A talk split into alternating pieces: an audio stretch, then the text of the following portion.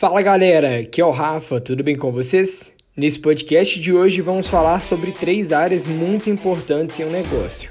Lembrando que um negócio bem estruturado vai muito além disso, mas uma visão macro para você começar a empreender que precisa ter bem definido. Já pegou seu papel e caneta? Então vamos começar. Pensa numa pirâmide.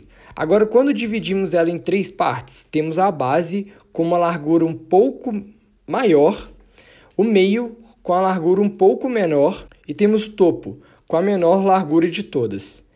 Na base da pirâmide, nós temos os processos de sua empresa. Vamos colocar como exemplo um perfil que publica notícias, conteúdos para um público-alvo e que vende serviços de assinatura como um plano mensal para receber e-mails com atualizações, lives exclusivas. Então, na base da pirâmide, nós temos a parte da geração de conteúdo.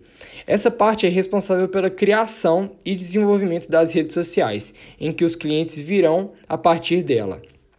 No meio da pirâmide, temos a gestão.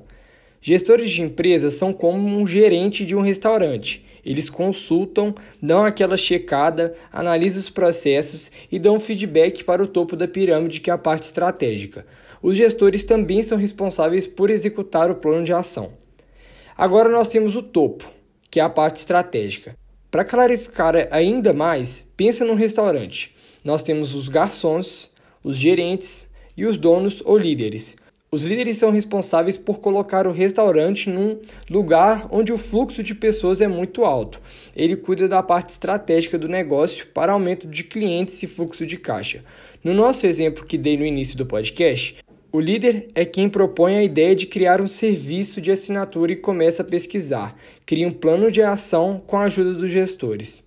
Se você perceber, todas as áreas são de extrema importância numa empresa. Então você precisa definir quem está onde, fazendo o que, como e quando para o seu negócio funcionar. Lembrando que só isso não é o suficiente. Curtiu esse podcast? Não se esqueça de nos seguir nas redes sociais, arroba Escola Nunca Foi Sorte. Um abraço e até mais!